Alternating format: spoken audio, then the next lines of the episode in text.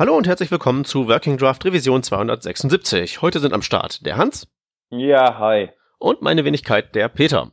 Außerdem sind am Start eine ganze Menge ähm, JavaScript-Themen. Das erste, ähm, oder sagen wir mal so, der Aufhänger der ganzen Geschichte, ist etwas, das heißt Plain.js und sagt bla bla bla, Vanilla JavaScript for Building Powerful Web Application. Was hat's denn damit auf sich? Ja, Im Endeffekt ist das, glaube ich, etwas, was mh, mm, ja öfter mal äh, hochkommt, so im Jahr verteilt, vielleicht so dreimal oder so. Äh, da geht's theoretisch drum, dass man JavaScript, also so plain wie es ist, also einfach ohne Library, vor allem ohne jQuery verwenden kann und damit alles erreichen, was man vermeintlicherweise tun möchte. So gerade die modernen Schnittstellen, ähm, die geben einem natürlich viel, viele Möglichkeiten, Dinge zu tun, die man, für die man bloß weil man so gelernt hat oder irgendwann mal so gemacht hat, äh, Java, äh, jQuery verwendet. Beispielsweise denken wir mal an, an so DOM-Schnittstellen zum Beispiel, ähm, um da, den HTML-Code eines bestimmten Elements zu äh, bekommen, macht man in jQuery Dollar, Klammer auf, Anführungsstrich oben, Selector, Anführungsstrich oben, Klammer zu, Punkt HTML, Klammer auf, Klammer zu und bekommt dann praktisch das HTML eines Elements.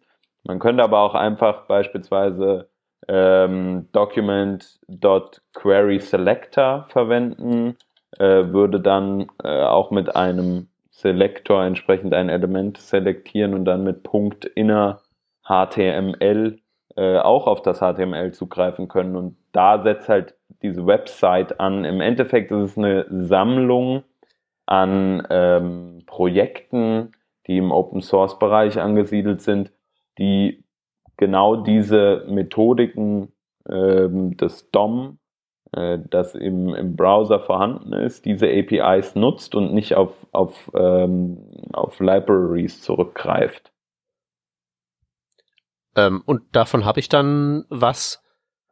Ja, im Endeffekt ähm, ist das so ein Stück weit ja, zu diskutieren, was man davon hat. Also äh, die Leute, die sowas bauen, die praktisch, ähm, sag ich mal, ein Plugin oder ein Modul schreiben, ohne auf eine vorhandene Library zurückzugreifen, die argumentieren natürlich, ähm, du hast keine Abhängigkeiten für dieses Plugin. Sagen wir mal, du machst eine sehr einfache Website, möchtest aber nur einen Slider da drin haben.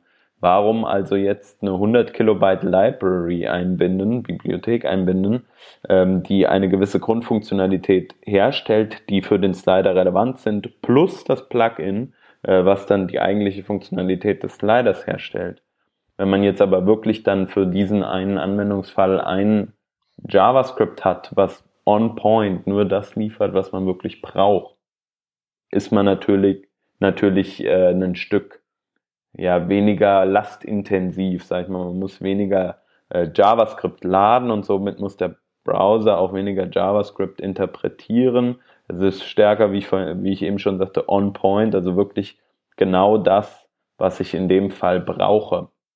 Mhm. Das ist ähm, auf jeden Fall so das Hauptargument an dem Punkt. An, auf der anderen Seite ist es halt auch einfach so, dass ähm, Bibliotheken wie zum Beispiel einen jQuery äh, sehr viel nochmal mitbringt. Selbst wenn man sagt, man möchte nur äh, bestimmte Module ähm, von jQuery zum Beispiel laden oder äh, erweitern wir das mal und sagen auch mal von etwas wie underscore slash äh, Lodash ähm, und man das nicht korrekt macht. Oder selbst wenn man es korrekt macht und sagt, man, man möchte nur einzelne Module dieser ganzen Bibliotheken laden, kann es trotzdem passieren, dass man halt relativ viele Dinge mit importiert in sein JavaScript, die man vermeintlicherweise niemals braucht.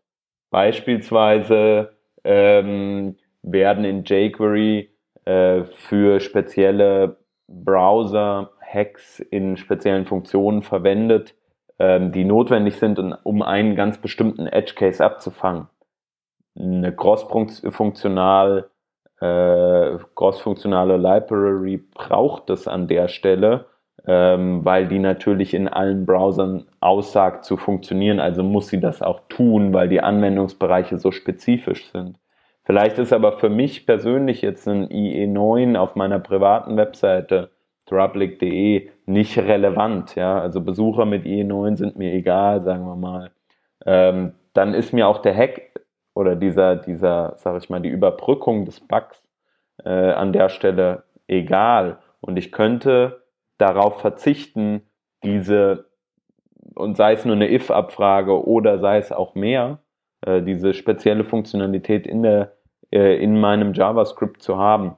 Eine Library muss das aber immer abdecken, weil sie natürlich einen gewissen Außenwirkungscharakter braucht, sozusagen.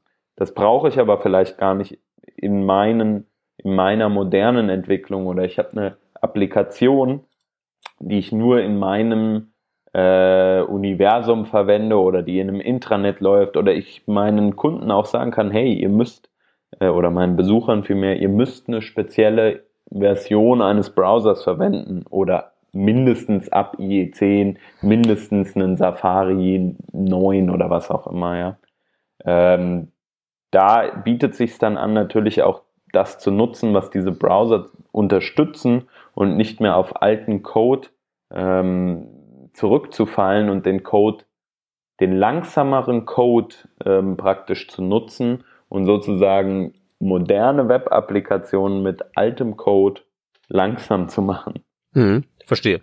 Aber von was für einem, also von was für einem, von einer Größenordnung bezüglich eines Vorteils reden wir denn da jetzt so?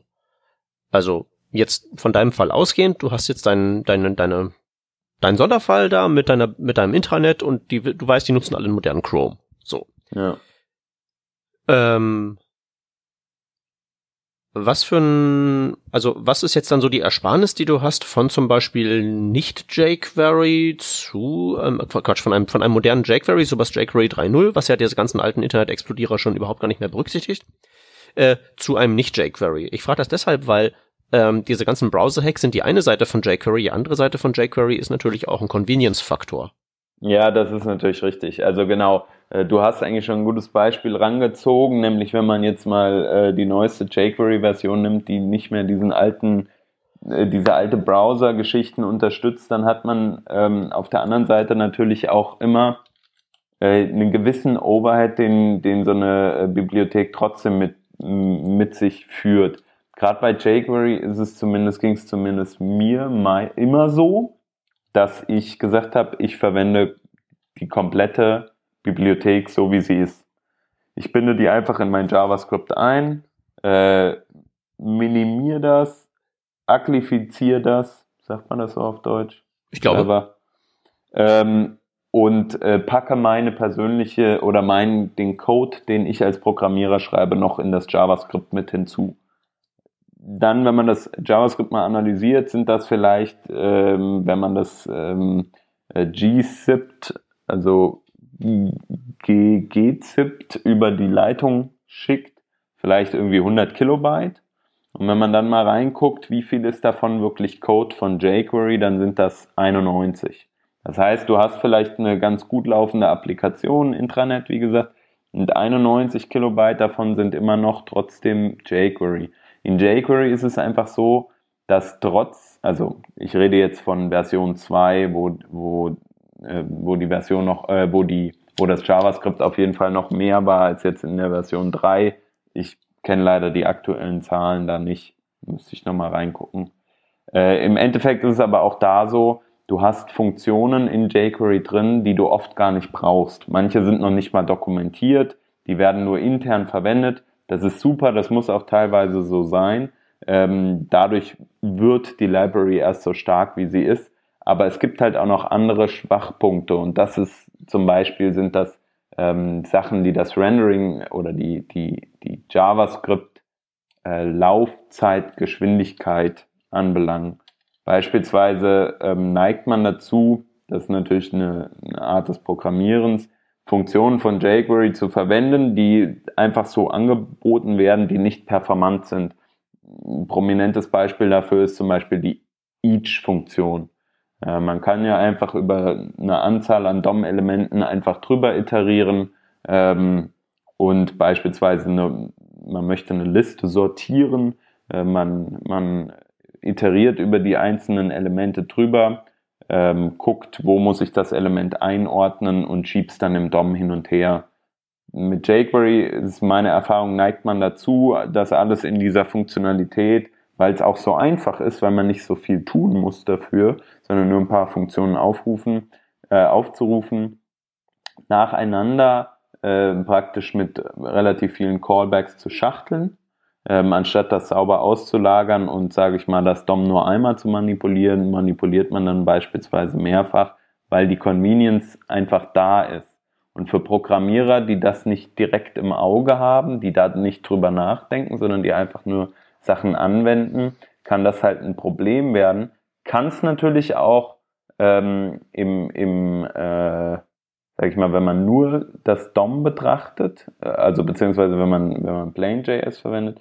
Allerdings habe ich da das Gefühl, von der Art und Weise, wie ich da schreibe, ähm, ist es, bin ich nicht so stark dazu geneigt, A, diese Fallen ähm, einzutreten und B, ist der Browser auch besser dafür ausgelegt, diese Dinge zu optimieren, denn ich schreibe JavaScript, was der Browser sofort interpretieren kann.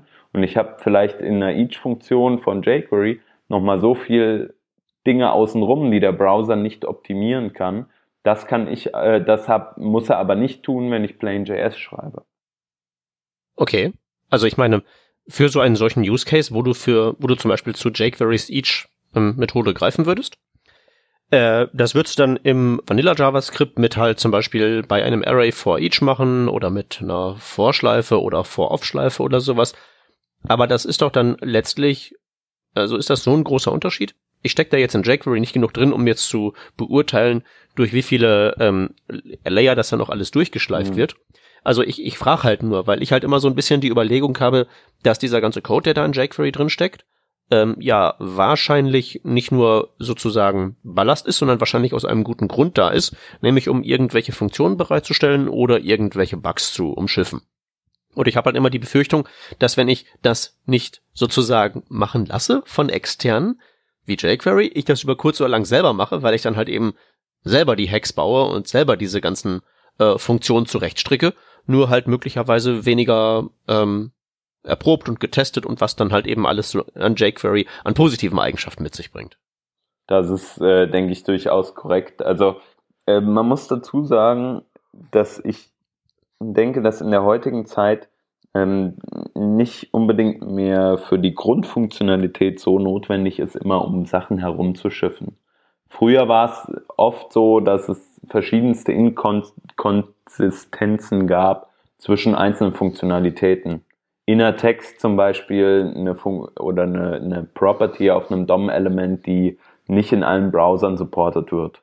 Ähm, oder wurde. Firefox, glaube ich, hatte da irgendwie, entweder hatten die das als erste gespeckt oder die hatten das Problem. Ich weiß es jetzt leider auswendig nicht mehr. Auf jeden Fall konnte man sich da auch einfach behelfen, ähm, den, den Text praktisch zu, zu den, also den Text eines DOM-Elements zu ergattern, in Anführungsstrichen.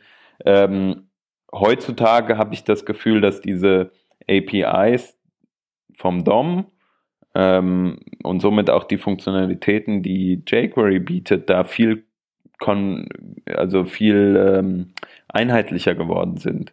Äh, also, gerade bei Inner Text, da gibt's einen sehr schönen Artikel, ähm, den ähm, Perfection Kills, der immer sehr, sehr informierte JavaScript-Artikel schreibt.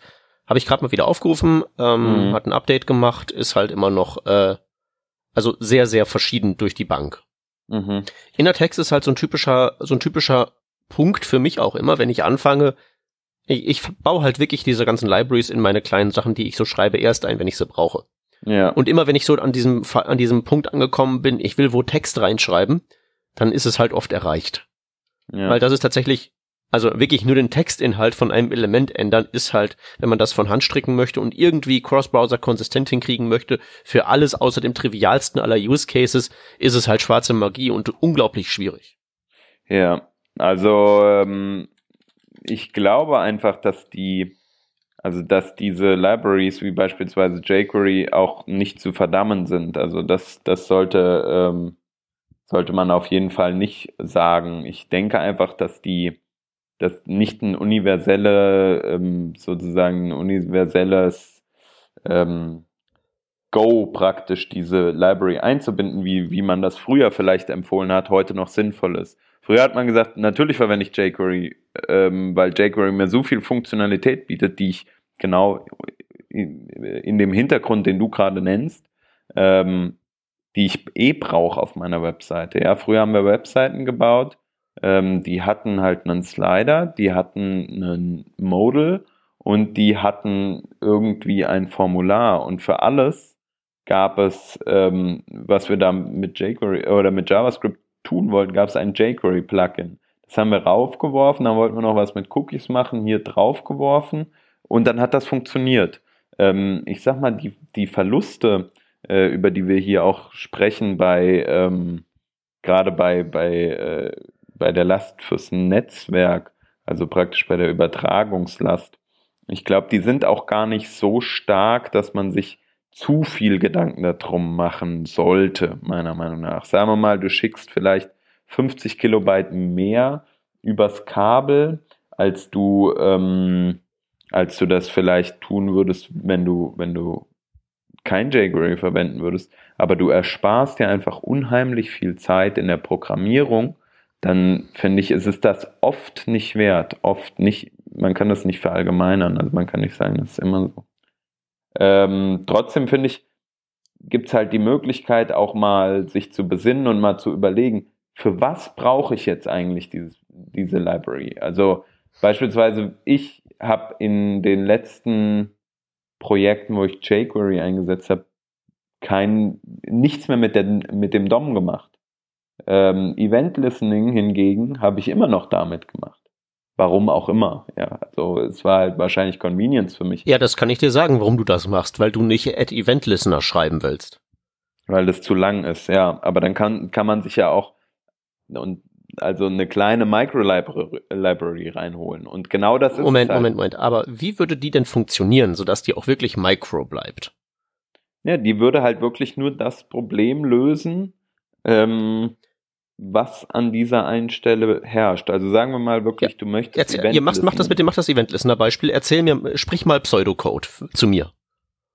Mm, eine Funktion, die beispielsweise on heißt und die auf Events hört, ähm, die äh, praktisch eine Funktion, also den Input, den sie als Argumente bekommt, ähm, in eine Funktion at Event Listener ähm, passt sozusagen. Also quasi Function, Function on ist ein Wrapper um äh, Element at Event Listener. Sozusagen, wenn sie jetzt vielleicht noch ein bisschen cool wäre, würde sie vielleicht als Eigenschaft mitbringen, dass sie automatisiert alles aufs Document äh, Element schreibt, also auf, auf äh, praktisch ähm, auf das Dokument, ja, auf das Document-Element, damit man praktisch dieses äh, Delegieren der Events nutzen kann und somit nicht so viele Event-Listener erzeugt. Ähm, das würde sie vielleicht noch automatisiert mit berücksichtigen.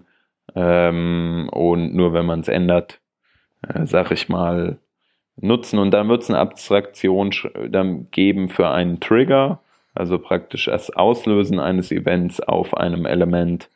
Ähm, was ja Cross-Browser technisch meiner Meinung oder meines Wissens nach nicht so super supported ist. Und das wäre wahrscheinlich auch schon alles, was ich im Event äh, mit so einer Event Library tun wollen würde. Hm. Genau das macht zum Beispiel jQuery. Ja, aber es gibt auch, ähm, jQuery macht halt auch noch viele andere Sachen. Äh, ja, ja, ähm, also der, Punkt, worauf ich dann so ein bisschen hinaus wollte, ist, ist, ist der, der, was an jQuery sehr praktisch ist, ist, dass wenn du das Ding drin hast, du halt das Problem DOM auf eine kohärente Art und Weise erschlägst. Ja. Ähm, die in sich stimmig ist. Die ist jetzt heutzutage, weil ist halt alt, nicht mehr ganz stimmig mit dem Rest von JavaScript. Ne? Also machst ein each, dann kommt erst der Index, dann das Element, ist ja heutzutage eher umgekehrt. Aber damit kann man sich ja ganz gut abfinden. Innerhalb dieses jQuery-Systems ist es aber halt eben schon sehr schön kohärent. Und ich, ich scroll gerade hier so durch so, ein, durch, so ein, durch so ein Projekt von mir durch und wenn ich jetzt mir da vorstelle, diese ganzen schönen kurzen Sachen, wie halt eben on und atre, durch irgendwelchen Krempel zu ersetzen, Ne? Also wäre halt auch schön, das jQuery irgendwie rauszuwerfen, weil, wie gesagt, es ist halt eben etwas archaisch in seinem ganzen, ähm, in seinem, in seinem ganzen Charakter. Ich finde, es geht auch gar nicht drum, also pauschal zu sagen, man möchte jetzt jQuery irgendwie rauswerfen oder nicht weiter nutzen oder so. Äh, ich glaube, diese Website an der Stelle versucht gerade mal auf das Problem einzugehen, ähm, dass viele gar nicht wissen, dass einfache Dinge auch trivial gelöst werden können und du dafür nicht jQuery brauchst. Ähm, wie zum Beispiel genau sowas, ähm, was ich vorhin sagte, du ne, hast einen Slider und einen Slider kannst du halt auch ohne jQuery programmieren, ähm, wenn der relativ einfach ist, ja. Oder sagen wir einen Modal. Ich habe ja mal dieses CSS-Modal-Ding gebaut. Das ist auch komplett ohne, ohne jegliche Library ähm, sofern du nicht IE8 unterstützen willst. Hm. Ähm, natürlich wird das dann ein bisschen mehr JavaScript, aber ich sag mal, es gibt ja heute, heutzutage auch so viele Sachen. Ähm, zum Beispiel, du möchtest äh, nicht, oder im, du bist im AngularJS-Bereich unterwegs und möchtest dir irgendeine andere Library oder nicht Library, sondern ein anderes, ähm, ähm, eine andere Funktionalität noch mit hinzuholen äh, oder selbst schreiben, dann würdest du ja auch nicht jQuery auf einmal mit dazuladen, weil viel Funktionalität halt ganz anders abgearbeitet wird. Ähm, jedoch einen, äh, einen Lodash, was einfach so eine Ansammlung an Funktionalitäten ähm, oder an, an Funktionen ähm, bietet, das würdest du dir hinzuholen, weil du da Convenience ähm, Functions drin hast, die du wirklich in einer, sag ich mal, wenn du programmierst und nicht nur das DOM manipulierst, dann brauchst, ja. Und die DOM-Manipulation, die hast du, hast du dann in einem anderen Framework, wie zum Beispiel ähm, äh, Angular drin. Da musst du dir aber keine Gedanken drüber machen. Ja, das ist natürlich in, in dem Fall schon, schon richtig.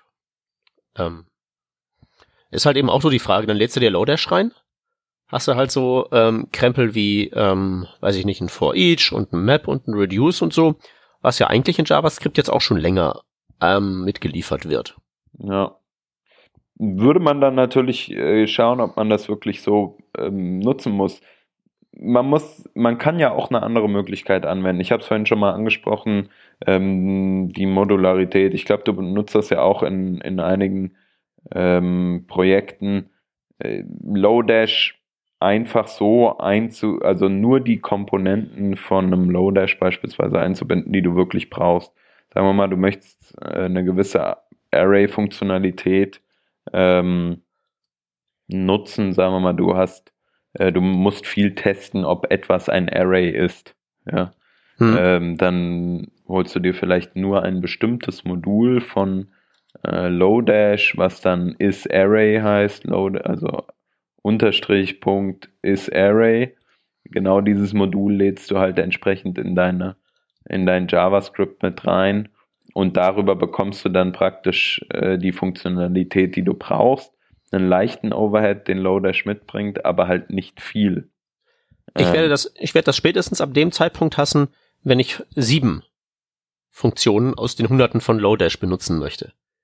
Das Weil kann muss ich, ich nämlich sieben äh, sieben rauspicken und reinladen und habe an meinem, am Anfang meiner Datei sieben von diesen Dingern drin stehen und werde wahrscheinlich im Strahl kotzen. Und dann ist es sinnvoll, etwas zu haben, was halt einen Bildprozess abbildet, der genau halt das tut, nämlich äh, die Funktionalität rauswerfen, die du nicht brauchst und die, die du brauchst, automatisiert in deinem äh, JavaScript äh, drin zu behalten, sagen wir mal. Ja, also, das ist so ein bisschen das, wo ich, worauf ich hinaus wollte. Ja weil dieser ganze, dieser ganze, diese ganze Diskussion, die da geführt wird, von wegen, ja, äh, riesiges JavaScript und der implizite Vorwurf, du brauchst irgendwie 100% davon nicht oder sowas, ähm, das könnte man ja im Prinzip in der Theorie, die ganz weit weg von der Praxis ist, aber in der Theorie, ähm, haben wir ja das Werkzeug dafür. Nimmst halt Rollup als Module-Bundler und dann verschwinden halt die Dinger, die du nicht benutzt, aus deinem Bundle auch raus. Hast du das denn schon mal genutzt? Jo. Und das funktioniert äh, praktisch ohne Probleme. Äh, da müssen wir jetzt über deine Definition des Wortes funktioniert reden.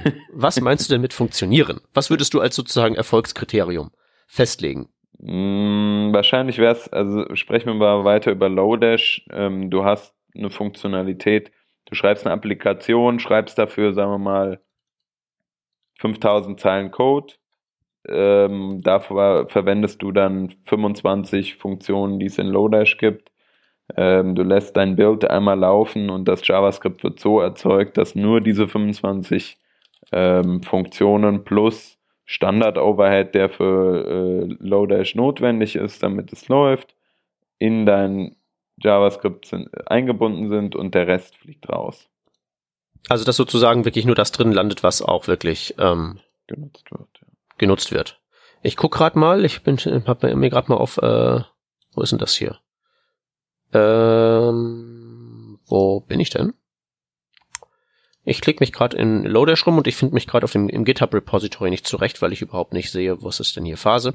Ähm, also das Erfolgskriterium wäre also in meiner, Hypothet in meiner hypothetischen Applikation landet von Lodash oder einer gegebenen JavaScript Library nur die Dinge, nur das Zeug drin, was ich auch verwende. Ja. Äh, nee, das funktioniert nicht so wirklich gut. Was bedeutet das? Also ähm, was wird oder was ist das Ergebnis? Das Ergebnis ist davon abhängig, wie die JavaScript Library gestrickt ist. Einfach nur, weil die natürlich ähm, Rollup funktioniert nur, wenn es ECMAScript 6 Module hat. Mhm. Weil nur die können statisch analysiert werden. Und das ist bei den meisten etablierten JavaScript Libraries, die du also heutzutage auch in dein Projekt reinbaust, weil du weißt, die sind da und die gehen nicht morgen weg. Bei denen ist das nicht der Fall, weil die halt eben was ja. älter sind. Also ich habe mich gerade in jQuery nochmal umgetan, da ist es halt noch AMD. Äh, Lodash finde ich jetzt gerade nicht wirklich raus, was hier der Source Code ist von dem, was ich hier sehe, aber vermutlich ähm, wird das auch einfach was etwas etablierteres sein. Hm. So, und dann, ähm, da sind wir halt eben bei genau, bei genau dem Punkt, wo das halt eben theoretisch ist. Nur wenn ich jetzt mal gucke, wie das sich so über Zeit entwickeln wird, nehme ich, nehme ich mal an, dass auch die etablierten früher oder später Richtung ECMAScript 6 sich bewegen werden.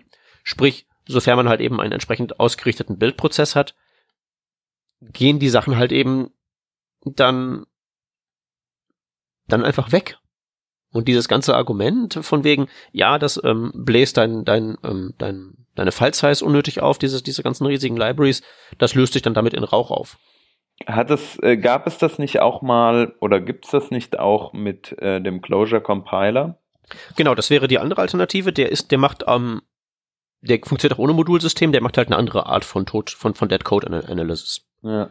Das geht halt eben auch. Der Closure Compiler ist halt nur ein bisschen äh, nach allem, was ich weiß, und das ist irgendwie fünf Jahre her, dass ich den zuletzt ernsthaft ausprobiert habe, ist halt ein bisschen ähm, so äh, picky bezüglich dessen, was der eigentlich äh, überhaupt schlucken möchte. Hm. Aber ja, im Prinzip, im Prinzip ist das der richtige Ansatz, wie ich finde. Ich glaube, es gibt auch ein äh, Babel-Plugin, was äh, Dead äh, toten Code sucht. Also wenn man äh, Babel nutzt, dann kann man, soweit ich weiß, auch irgendwie eine Eliminierung des toten Codes erreichen. Allerdings, ja, alles mit Vorsicht zu genießen, sowas, ne? Also es ist halt immer, es kann halt immer problematisch werden, wenn du ähm, Dinge aus dem JavaScript automatisiert rauswerfen lässt, die, ähm, die du nicht selbst sozusagen kontrolliert hast. Ne? Also noch. das kann ich jetzt nicht bestätigen. Da ist mir noch nie irgendwie was unter den Tisch gefallen. Nee. Es landet halt nur zu viel drin. Ah, okay, so meinst du. Mm, ja, ähm, ich, ich denke gerade an sowas wie zum, also sagen wir mal, du hast eine Funktion, die wird jetzt explizit nicht aufgerufen von einem, äh, von einem JavaScript, was du an der Stelle verwendest, aber du lädst ein Modul nach, was beispielsweise diese Funktion brauchen würde. War ja. das verständlich, was ich ausgedrückt habe? Ja, ja. Ja gut, aber dann wirst du ja wahrscheinlich irgendwie das Ding zum Rauswerfen blacklisten können oder so. Ich habe jetzt mit dem genau. genauen Use Case das noch nicht erfahren.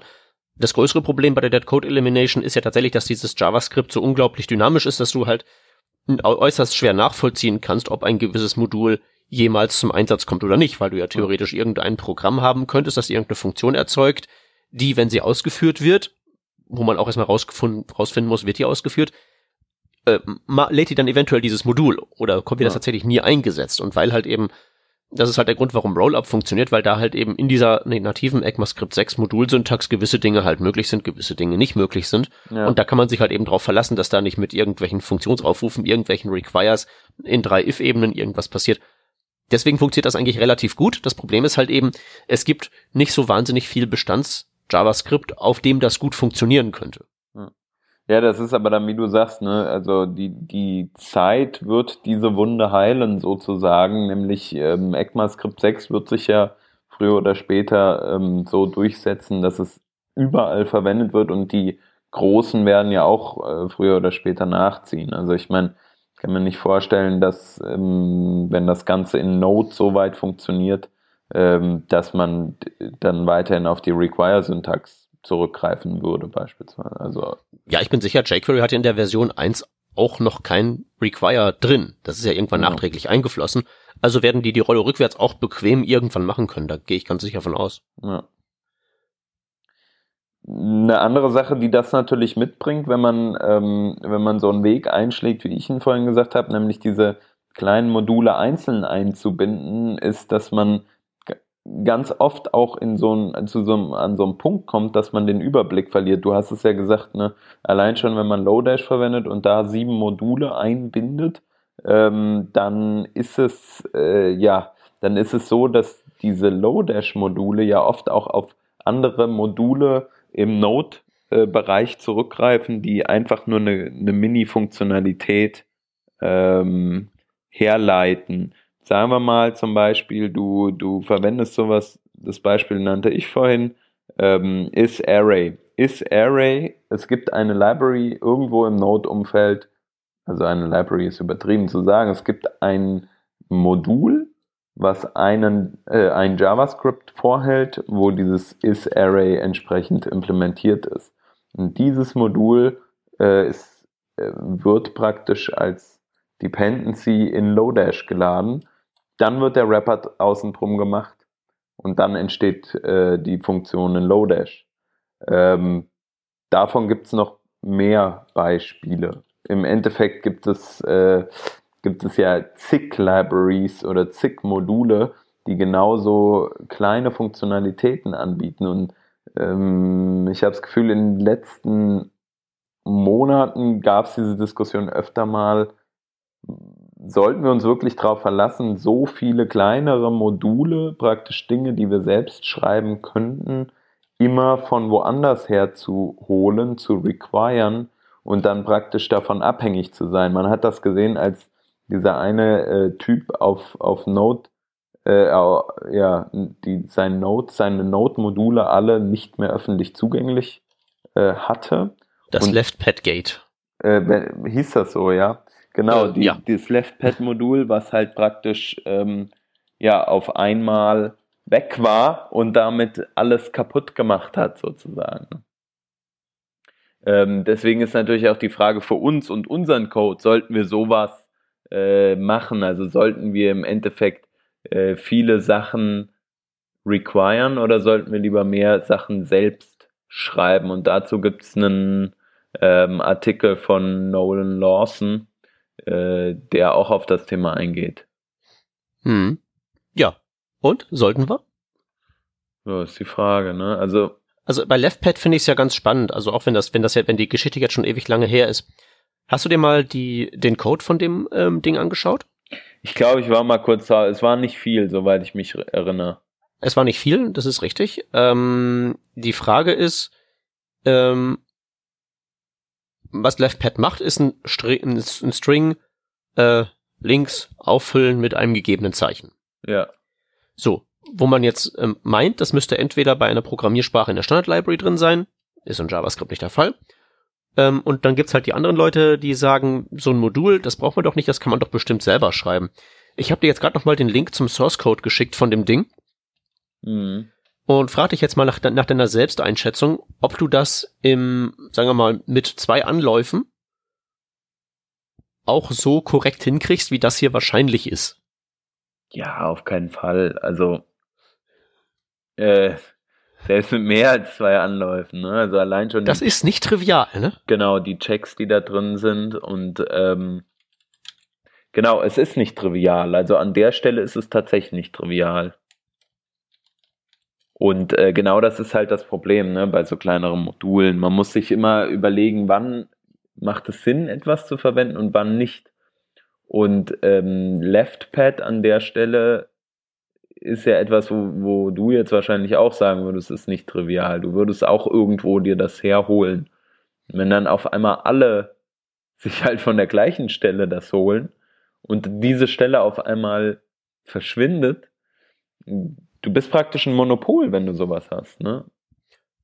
Ja gut, das ist ja nun äh, eine andere Art von Problem. Das ist ja mehr so ein ein Ökosystem, äh, ähm, so, so, so, ein, so ein Tribal-Ding, ne? Man hat mhm. sich halt eben diesem, diesem Stamm angeschlossen und ähm, obwohl da halt eben demonstrierbar Probleme bestehen, ist es halt offenbar nicht schlimm genug, sonst würden wir ja was dagegen tun.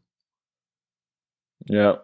Aber ich bin halt eben, ich habe halt immer so Sachen so, ähm, so, äh, wenn irgendwer von kleinen Modulen redet, dann ich traue dem halt nicht. Hm. Das ist halt alles, dieser ganze Programmierkrempel als solcher, das ist halt sehr, sehr kompliziert und wenn man dann einfach sowas sagt wie, äh,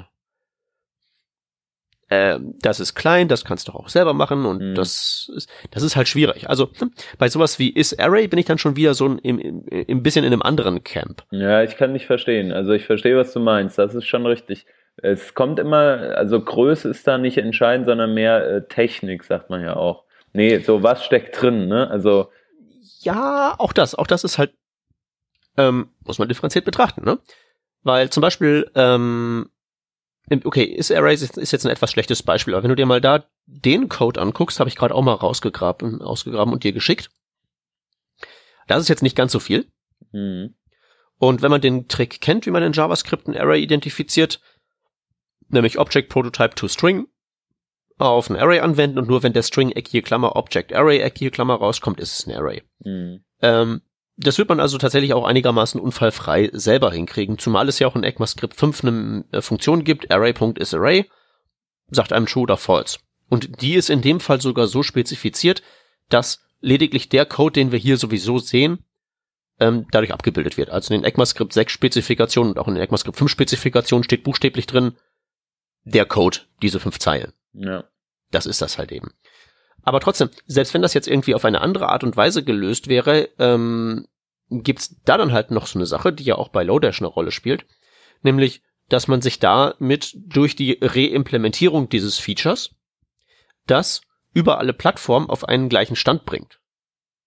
Und man nicht davon abhängig ist, ob dann auch wirklich alle Browser das haben und ob die auch wirklich keinen Bug irgendwo drin haben.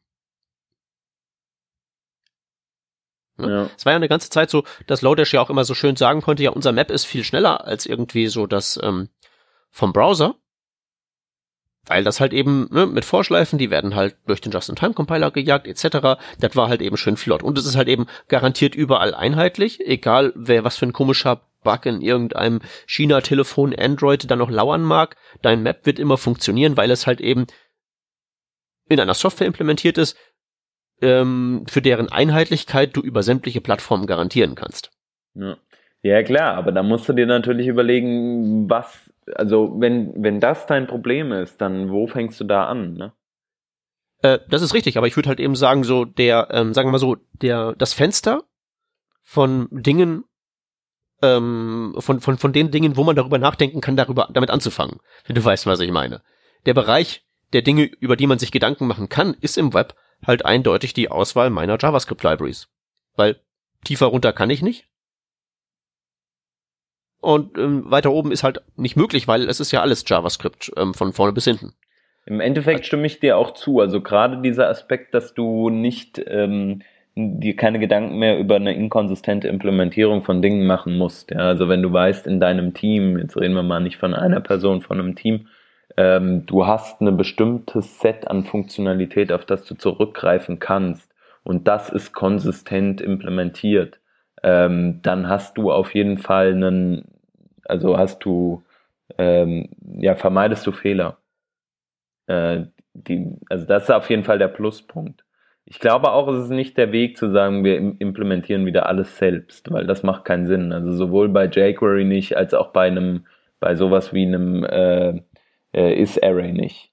Ähm, ich glaube einfach, es, es gibt Punkte, da, also da kommt es halt auf den Anwendungsfall drauf an. Ne? Also nochmal, wenn du eine, eine kleine Website hast, wo praktisch nichts an Funktionalität gefragt ist, wo du keine, kaum JavaScript brauchst und dann nur so eine klitzekleine Kleinigkeit, also da macht es halt einfach meiner Meinung nach keinen Sinn, dass du dir so viel JavaScript noch zusätzlich aufhalst, dass du da ähm, große Libraries einbindest. Aber auf der anderen Seite, wenn du halt weißt, du wirst jetzt ein neues ähm, eine neue Web-App schreiben und diese Web-App ist beispielsweise ein Online-Banking-System, äh, ähm, ja, sagen wir jetzt einfach mal, mhm. äh, dann ist es, ist glaube ich die Funktionalität so hoch, dass du etwas brauchst, auf das du zurückgreifen kannst.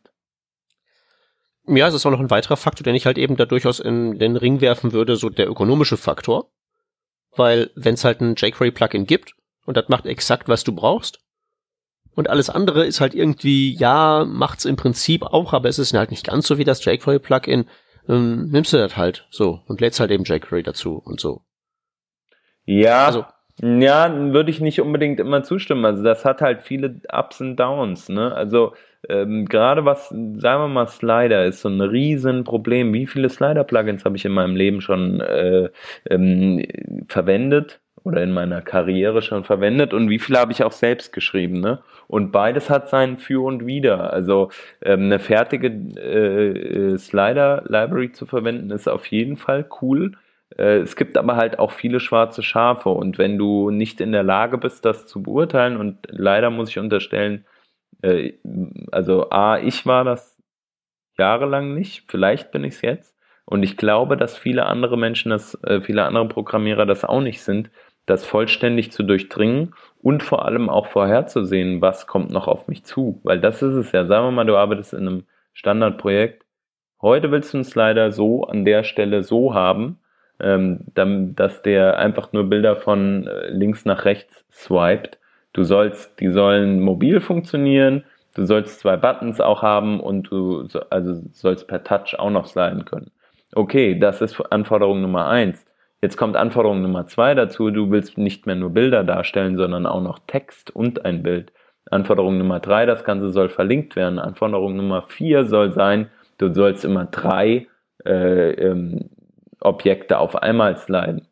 Und wichtig dabei ist natürlich, jede Anforderung kommt einen Monat, nachdem die vorherige fertig implementiert wurde. Genau, sagen wir mal, ja. Und dann deckst du vielleicht durch ein, äh, ein fertiges Plugin die ersten drei Anforderungen ab aber jetzt bei der vierten, wo du auf einmal mehrere Objekte ähm, praktisch sliden sollst und das auch noch flüssig funktionieren soll und immer drei Elemente äh, gleichzeitig sichtbar sein sollen, aber je nachdem, wie du dich responsive verhältst, dann sind es doch nur mal zwei und dann sind es mal vier oder so.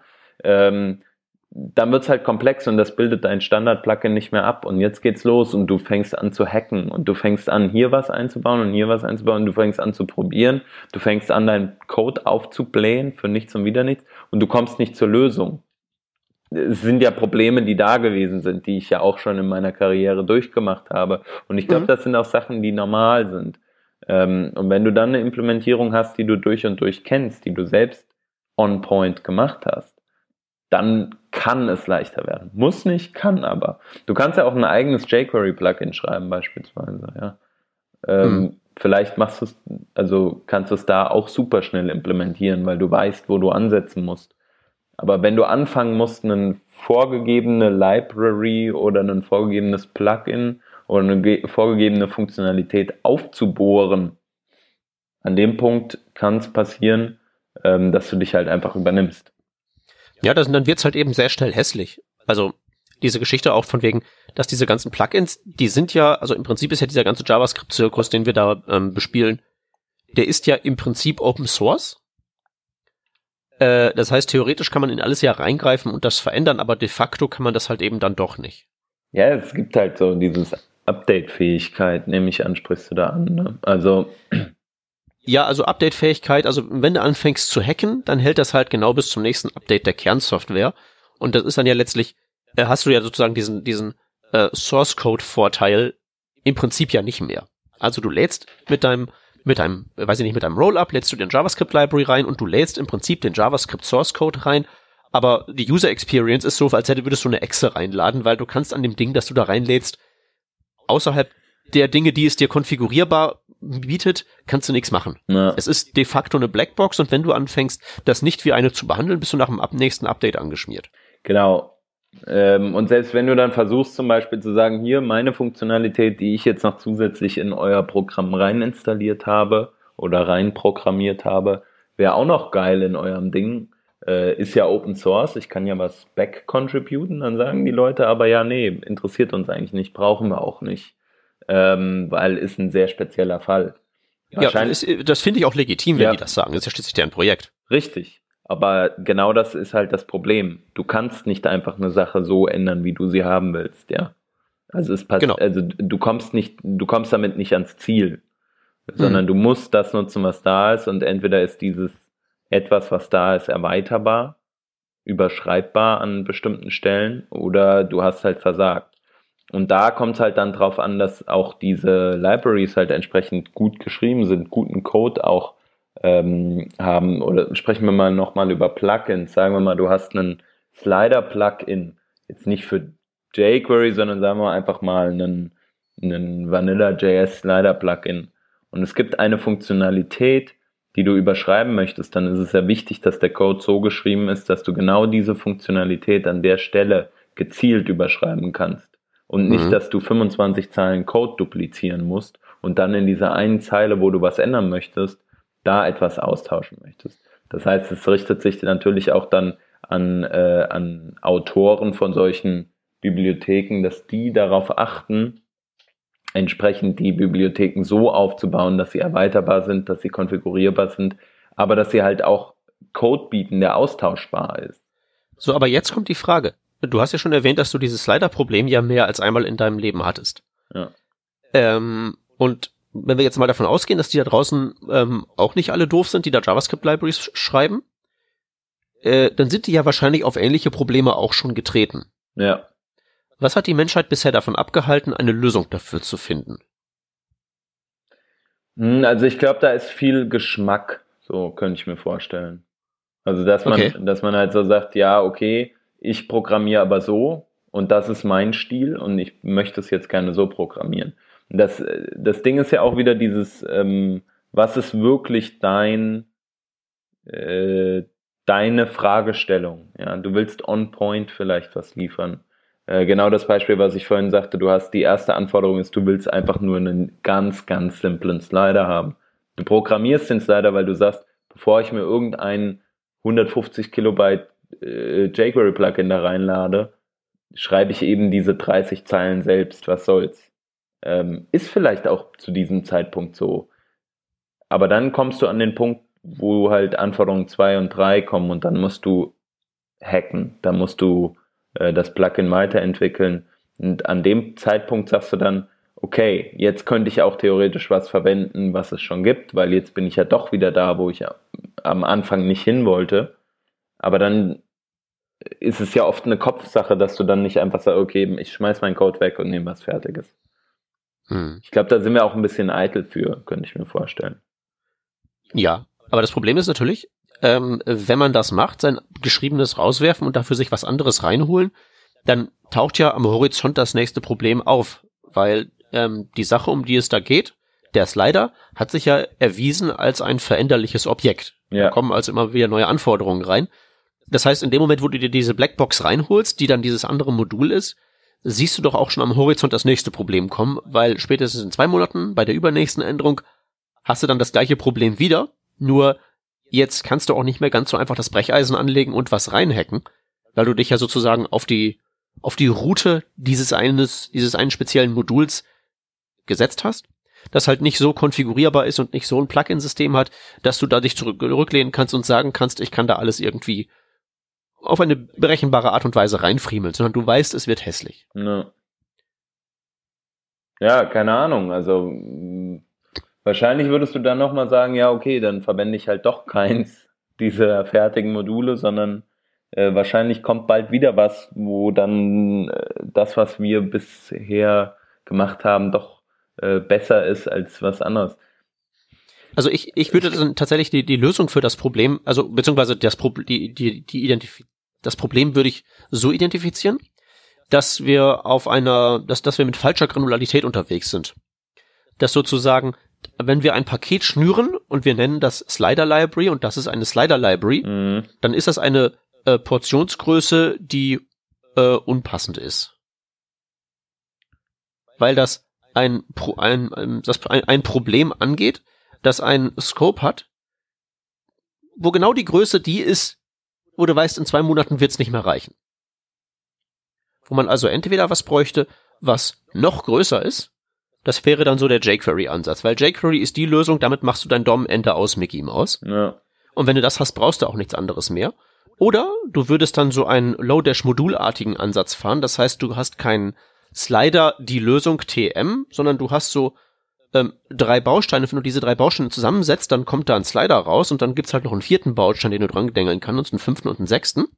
Dass das dann einigermaßen gut funktioniert. Vielleicht ist also eine Stufe zurück. Ja, vielleicht ist ein Slider da der falsche Ansatz, aber genau da ist es ja so, dass du mit einem jQuery äh, nicht einfach mal fünf Funktionen schreibst und du hast einen Slider.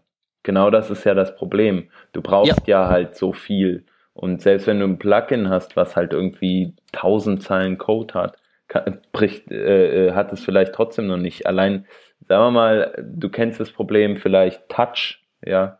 Ähm, du, du möchtest gerne, dass wenn du über den Slider swipest von links nach rechts, dass das Bild sich wechselt. Also mhm. allein diese Funktionalität abzubilden, ähm, mit, ja, ja. selbst mit vorhandener äh, Touch-Input Library, die alles, sagen wir mal, auf Pointer-Events äh, ähm, äh, normalisiert. Selbst damit hast du 200 Zeilen Code, um das komplett, na, sagen wir 50 Zeilen Code, um das komplett abzudecken und in, in korrekte Funktionen zu schachteln. Hm. Ja, es ist halt alles, alles sehr schwierig. Also, wo ich halt da tatsächlich, ähm, also wie gesagt, ich mache das Problem in dieser, ähm, in, in dem Scope jeweils aus, den wir uns da ausmachen, indem wir in, innerhalb derer wir eine Lösung suchen. Ja. Also Slider halt eben als so ein Modulchen, aber es soll nicht zu groß sein, weil sonst ist ja auch Bloat und so, aber da ist alles drin. Und man geht halt nicht den Schritt zu, weiter zu sagen, die definitive Slider Library, da ist alles drin, was du jemals brauchen wirst. Sowas würde man ja nicht benutzen, weil viel zu groß. Oder den Schritt zurück für, zu diesen Kleinteilen. Bei den Kleinteilen würde ich sagen, da hätte ich halt noch so ein bisschen Hoffnung, dass man sowas dann eines fernen, fernen Tages über wohl designte Web Components lösen könnte. Ja. Da wäre ja sozusagen, also das Problem ist halt eben bei, ich habe mein JavaScript-Slider geschrieben und ich habe dann dafür ein Plugin-System gebaut. Das muss man erstmal hinkriegen. Und dann musst du ja immer noch diese Plugins schreiben, die genau dieser API gehorchen und die ist möglicherweise nicht so super toll geworden, weil jemand, der einen guten Slider bauen kann, ist vielleicht nicht so der super API-Designer oder, oder, oder. Bei so einem HTML-Konstrukt, das ich mir jetzt da mal zusammenfantasiere, wäre das ja relativ einfach, weil die API ja vorgegeben ist. Das sind halt HTML-Elemente, die du ineinander verschachtelst. Ja. Das heißt, dann ist es vielleicht nicht irgendwie sexy, das auf diese Art und Weise zu machen, aber zumindest ist die Kompatibilität zwischen verschiedenen Dingern sichergestellt. Und dann kannst du auch in dieser Portionsgröße weiter runtergehen, dass du halt sagen kannst, okay, das ist halt erstmal so ein generelles Slider-Element und da können halt eben Diffs rein oder Bilder rein oder Links rein. Wenn das Diffs sind, kann man da anderes Zeug reintun, auch andere Components und, und, und. Und dann könnte das tendenziell funktionieren, auch wenn es dann natürlich im Einsatz irgendwie nicht schön wird, weil ja HTML auch nicht die optimale, sagen wir mal, Schnittstelle ist, um solche Kompositionen zu bauen, aber zumindest wäre da Einigkeit hergestellt. Also ich glaube, was, ähm, was ich da ein ganz gutes Beispiel finde, ist eigentlich so mit den React Components. Ähm, ich bin jetzt bei, bei Angular nicht so bewandert, da würde es aber ähnlich sein. Bei React Components hast du immer die Möglichkeit, ja auch über Children sozusagen Dinge ineinander zu schachteln. Dass ja. du, äh, also man sagt zum Beispiel, man, man lädt sich einfach irgendeinen äh, fertigen Slider irgendwo runter. Das ist halt eine React-Komponente. Du stylst den ein bisschen über die Konfiguration ähm, und du packst die Child-Elemente einzeln da rein. Was das für Elemente sind, ist, dem, ist, diesem, äh, ist dieser Komponente völlig egal ähm, mhm. und es behandelt es einfach so. Das, das, sag ich mal, das stützt ja diesen Gedanken der Web Components, die du eben angesprochen hast, ja auch. Ja, React ist ja im Prinzip nichts weiter als nachgebaute Web Components. Wenn du diese Komposition von Komponenten betreibst, es ist ja de facto HTML, was du da, also die Schnittstelle, die du verwendest, ist HTML. Wird am Ende zu JavaScript umgewurschtelt, aber das User Interface für den Programmierer sind ja Tags. Ja. Ja, also ich glaube, der, der Weg ist der richtige, der Ansatz ist der richtige. Nur man muss dann halt auch noch, wie im, wie das vielleicht im Node-Umfeld äh, schon stärker passiert, halt, ähm, dass Leute wirklich auf eine Sache einfach zurückgreifen, wie zum Beispiel, wir hatten es vor, vorhin, äh, ähm, was war's, LeftPad. Ähm, LeftPad ist eine Library, die halt in sehr vielen ähm, oder ein Modul, was in sehr vielen anderen Modulen Verwendung findet. Und sowas brauchen wir dann halt auch, dass wir im Frontend sagen, ja, okay, wir verwenden einfach das Ding, weil das ist halt so der Standard und genau wie du sagst, es hat so eine gewisse Granularität und Erweiterbarkeit, dass wir darüber äh, ohne Probleme äh, die Funktionalität auf Webseiten abbilden können, die wir abbilden möchten. Ich glaube, das passiert ja, oder das ist ja mit jQuery auf einem gewissen Level passiert wenn man sich heutzutage mal anguckt, wie viele Webseiten jQuery nutzen. Äh, jetzt müsste man das Ganze halt nur auf dieses andere Level heben, wie du sagst, nämlich auf ein entweder granulareres oder halt abstrakteres Level. Genau. Ja. Im Endeffekt soll es aber alles dazu führen, dass man weniger Code selbst schreiben muss. Und das war jetzt die Überleitung zu unserem ähm, letzten Artikel, den wir noch gefunden haben. Hast du den mal angeguckt? Da ging es mehr um CSS. Ähm, ja, Writing Less Damn Code. Ähm, ja, ähm, also ich muss ja persönlich sagen, ich war jetzt ja von dem nicht so äh, äh, hart vom Hocker gehauen. Weiß ja nicht, wie das bei dir so war. Aber da waren so also ein paar Dinge drin, wo ich dachte, ja, schöne Grüße, Captain Obvious. Mhm. Äh, so, äh, ach, äh, ich sollte also eine H2 verwenden statt einer äh, Div äh, Aria Level 2. Okay, schau an. Und dann, wenn es da so runtergeht zu den Grids und den Margins, ich, ich, ich bin ja noch nicht so der, der Mensch, der so die großen Projekte macht. Ich, ich erzähl, ich rede ja bloß. Äh, du hast ja komplexe Frontends gebaut. Also, wie ist denn das so bewerten, dieser, ähm, diese Margin-Lösung? Zum Beispiel. Ähm, also insgesamt, ähm, also die Margin-Lösung, die ist jetzt hier ein Stück weit ausgelegt auf spezielle, ähm, ja, dass man einmal einen universellen äh, Margin definiert, der halt auf alle Elemente angewendet wird, finde ich kompliziert. Also würde ich so nicht machen. Äh, weil mir alles, was universell oder was absolut irgendwo definiert ist, macht eine, in gewisser Art und Weise ähm, die Art zu programmieren, wie ich es machen würde, nämlich komponentenbasiert wieder kaputt. Immer wenn ich sage, ich muss mich auf irgendwas, in Anführungsstrichen Gott gegebenes, also Webseiten gegebenes, äh, ähm, verlassen, ähm, dann ist das für mich problematisch. Ich möchte lieber alles, was ich ähm, brauche, auf Modulebene äh, spezifizieren. Zum Beispiel ja, ich finde es okay zu sagen, ich will einen universellen Margin haben. Dieser universelle Margin ist wegen mir auch 1,5 Rem, so wie er das sagt, aber dann möchte ich das irgendwo in einer Variable, in der Konfiguration festgelegt, festgelegt haben. Aber ich möchte nicht per se sagen, jedes Element hat das erstmal und wer das nicht braucht, da lösche ich es dann halt wieder von. Generell scheint mir diese ganze Idee ja, sagen wir mal, relativ vormodern zu sein. Wenn du diese ganzen Komponentenschreibweise hast, also machst du BAM, machst du Atomic CSS oder so, das ist ja das genaue Gegenteil von Write Less Code, sondern man schreibt halt mehr, aber weiß dann halt wenigstens, was für was zuständig ist. Genau, es ist halt, du, du durchschaust eher, du versuchst eher zu durchschauen, was macht eine Sache und nicht, ähm, du, du äh, gehst auf die komplette ähm, abstrakt äh, oder auf die, die, auf das oberste Level und versuchst dann von top to bottom alles zu definieren, sondern du machst es eher äh, eher umgedreht. Hat alles für und wieder. Ne? Also ich glaube, wenn du eine kleine Website hast und du sehr genau weißt, was wie, äh, wie dein Code sein wird, ist es auch da, glaube ich, einfacher zu sagen, man schreibt on point äh, oder man, man schreibt es so, dass es nicht unbedingt on point, aber so, dass es, ähm, dass es vielleicht einheitlicher wirkt, zumindest, dass du sagst, okay, ich lege jetzt hier einfach mal fest, alles hat 1,5 Rem Margin, weil es gibt eh nur acht Elemente, die so für sich stehen. Hm. Aber auf einer großen Webseite ist das halt nicht der Fall. Ich wollte es gerade sagen, also dieser Ansatz, für den CSS ja eigentlich gedacht ist, ist ja einer, der heutzutage nicht der, nicht mehr der Regelfall ist, nämlich diese einfache Webseite, mit einem klar definierten Umfang und man macht, man streuselt ein paar Styles drüber und dann passt das schon. Ja. Aber der Regelfall ist ja halt eben riesig komplexes Shop-Layout. Ja, richtig. Also, äh, und das, das sieht man aber auch nochmal an diesem, meiner Meinung nach, an diesem äh, Beispiel, was er hier unter Views deklariert, ja, wo er sagt, äh, verwende doch einfach den Target äh, um eine Sache einzublenden. Ja, das ist schon korrekt, aber jetzt mach dir doch mal bitte Gedanken, wie du das einblendest. Also er macht hier einen äh, Display Non, Display Block.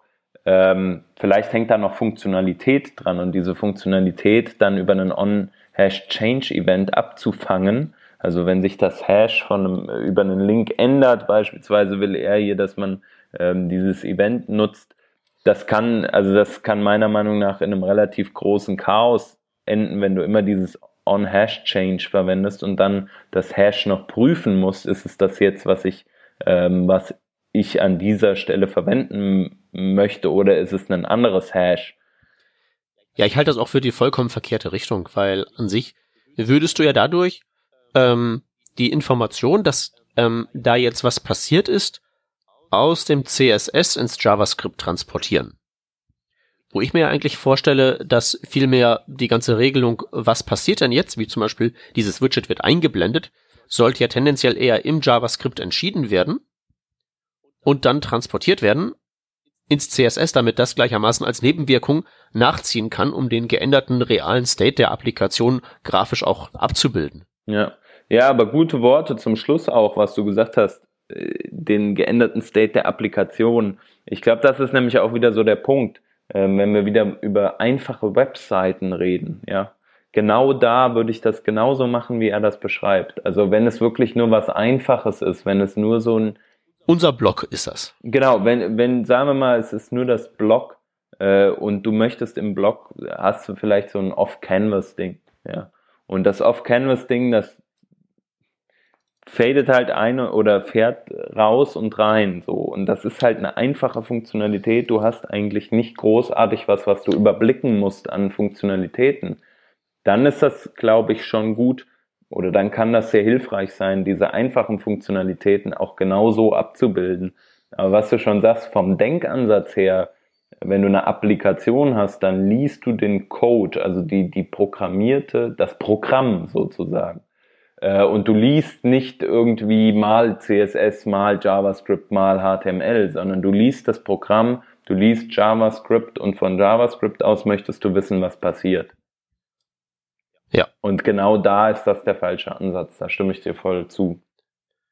Ja, und was halt eben auch noch wichtig ist, wenn man halt eben diese einfache Seite hat, es muss halt eben ein Szenario sein, wo man halt eben weiß, dass besagte Seite oder besagte App auch immer bis ans Ende der Zeit einfach bleiben wird. Na, und sich nicht so groß entwickeln wird, dass du halt dann in, in das Chaos läufst, von dem wir vorhin auch im, im JavaScript-Kontext gesprochen haben, weil für CSS gilt ja im Endeffekt dasselbe. Also auch in ja. CSS kannst du dir so viele Funktionalitäten ja heute über Module reinholen. Ähm, da muss man halt auch aufpassen, dass es dann nicht zu schnell problematisch wird. Ne? Ja, ich würde sogar sagen, CSS ist halt nochmal eine Stufe schlimmer. Warum? Weil ähm, nicht weil, weil CSS nicht die geeigneten Mittel qua Sprache selbst bietet, um Organisation zu schaffen. Das ist korrekt. Weil es ja für dieses, für dieses Kaskaden-Überschreibungsding ist es ja gebaut. Während du ja, ne, selbst in der ersten Version von JavaScript hättest du ja halt eben im Prinzip lauter kleine Functions schreiben können. Ja. Das ist da ja inhärent drin, dieser Modularisierungsansatz. Und deswegen brauchen wir ja so Gedöns wie BAM, um uns sozusagen selbst diese Struktur zu schaffen. Mit den einfachen Mitteln, die uns da gegeben werden. Ja. Also CSS ist halt wirklich so eine Sache, mh, hm, da habe ich tatsächlich äh, über jetzt so über die Jahre und vor allen Dingen in den letzten halt echt so gewaltigen Respekt vorbekommen vor der Aufgabe, macht das mal eben grün. Ja, ja genau, das, das ist halt auch mit der ähm, gewachsenen Komplexität und den, dem Anforderungskatalog, der jetzt halt an uns gestellt wird. Ne? Früher war es wirklich, selbst wenn es eine Webseite für eine Corporate war, da waren es halt irgendwie fünf Seiten aber die Funktionalität dieser Seiten war meist sehr beschränkt. Heutzutage. Du, die haben auch länger gehalten. Die haben auch länger gehalten. Das vielleicht ja, das finde ich jetzt gar nicht mal so, so, äh, sag ich mal, so relevant in diesem Kontext. Ich denke einfach dieser, dieser Punkt, dass diese Funktionalität einfach so äh, so stark zugenommen hat. Das ist halt dieser, dieser Schwachpunkt, dass du halt Seiten baust, Applikationen baust, die sich entwickeln, weißt du, die sich laufend entwickeln, die ständig weiterentwickelt werden. Wir haben keine, ja, okay, dann hast du doch wieder recht, dann, ähm, jetzt verstehe ich vielleicht, wie du es meinst.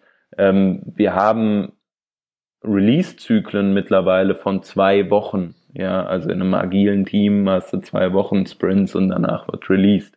Oder du machst ein Continuous äh, Deployment und ähm, äh, praktisch released ständig irgendwas Neues. Du entwickelst ständig weiter, ja. Die Ideen werden neu, du passt dich viel besser dem Kunden an. Online ist unser Produkt und nicht mehr irgendein Produkt und zusätzlich die Marketing-Webseite. Genau. Ich glaube, das ist halt der große Unterschied, der in den letzten Jahren jetzt auch äh, ähm, noch mal stärker kommt. Digital Revolution sozusagen. Ja, Webrevolution. Web 3.0 mäßig. Nee, ist mittlerweile 4.0 schon. Oh, da habe ich 3.0 verpasst. Ja, ja, nee, ich war vor ein paar Tagen, war Warst hier in der? Gegend joggen, hab mich, hab mich riesig aufgeregt, weil alles irgendwie abgesperrt ist, wo ich normalerweise langlaufe und am schlimmsten war, dass das äh, hier Wirtschaftsministerium irgendwie da so eine Industrie 4.0 Scheiß-Konferenz da mitten ja. im, auf dem Invalidenpark gestellt hat, mhm. dass man da nicht mehr rüberlaufen konnte, aber überall schön, ne, Industrie 4.0. Geil. Und so Plakate mit, äh, sei das du in Industrie. Mhm. Ja. Da kommt dann die Wortspielpolizei vorbei. Ja, da, aber nicht nur mit einem Auto, hoffentlich. nee, mit einer Hundertschaft einfliegen. Wahrscheinlich. Okay. Ich würde sagen, wir machen hier mal einen Deckel drauf. Ja. Es hat mir sehr viel Spaß gemacht. Wir haben aber äh, noch einen Link zu supporten. Zwei. Ah, zwei sogar, ja, sorry. Den ersten, ähm. vielleicht fange ich einfach mit dem an. Mhm. Das ist der Closure Compiler, über den haben wir eben schon gesprochen, ähm, haben das mal ganz kurz angerissen. Äh, ist im Endeffekt ein, ähm, ein äh, Paket, was auf Java basiert, was von Google entwickelt wird und was dein JavaScript äh, uglified, also praktisch ähm, verunschönert, verhunzt sozusagen, aber dafür kleiner macht. Und äh, der Closure Compiler ist ganz gut konfigurierbar. Ähm, ihr kennt vielleicht diese Web-App, über die man das machen kann. Äh, Gibt es jetzt als äh, NPM-Package. Ähm, einfach mal ausprobieren für die Leute, die es interessiert. Und der Browser kriegt jetzt Bluetooth-Fähigkeiten. Ich empfehle an der Stelle einen äh, kleinen Artikel, der das Ganze tatsächlich sehr anschaulich und auch zum Nachbasteln ganz gut ähm, erklärt. Ähm, gab schon so diverse Videos darüber, auch von der Google I.O. oder so, aber Videos sind immer so ein bisschen schlecht zum Nachbauen. Das hier enthält Code und das kann man einfach in einem aktuellen Chrome ganz, ganz entspannt nachspielen. Was man braucht, ist irgendwie ein Low-Energy Bluetooth-Device. In dem Beispiel hier ist es eine Lampe. Aber ansonsten halt gibt's ja auch noch so Fitness-Tracker mit, mit, mit Herzschlag, Frequenz und so Krempel. Und das kann man dann alles auch im Browser irgendwie sich ausgeben lassen. Der Artikel ist ganz schön zum ersten Rumspielen und sei deshalb an dieser Stelle allerwärmstens empfohlen. Und das wären die Links für diese Woche. Das wäre die Sendung für diese Woche. Wie gesagt, es hat viel Spaß gemacht und äh, falls ihr noch Ideen habt ähm, oder auch sagen wir, Hinweise für uns, Themen, die wir übersehen haben, äh, dann kommt doch mal vorsprechen bei uns oder ihr schreibt einfach einen Kommentar äh, unter diesen Beitrag. Alles klar, dann danken wir fürs Zuhören und wünschen noch eine schöne Woche und bis bald. Tschüssi. Bye bye, ciao.